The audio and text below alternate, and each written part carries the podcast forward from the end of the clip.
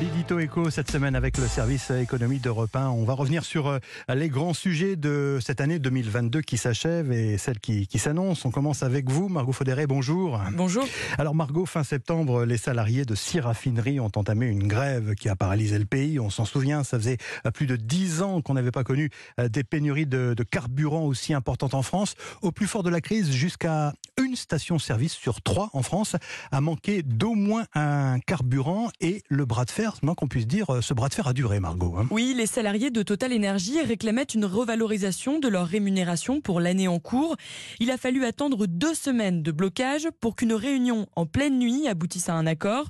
Un accord prévoyant une prime allant jusqu'à 6 000 euros pour le compte de l'année 2022 et une revalorisation des salaires de 7% pour 2023.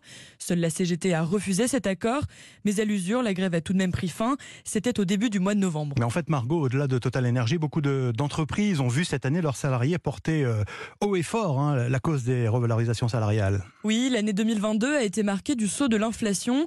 Alors les salariés ont cherché à maintenir leur pouvoir d'achat à tout prix, quitte à passer en force.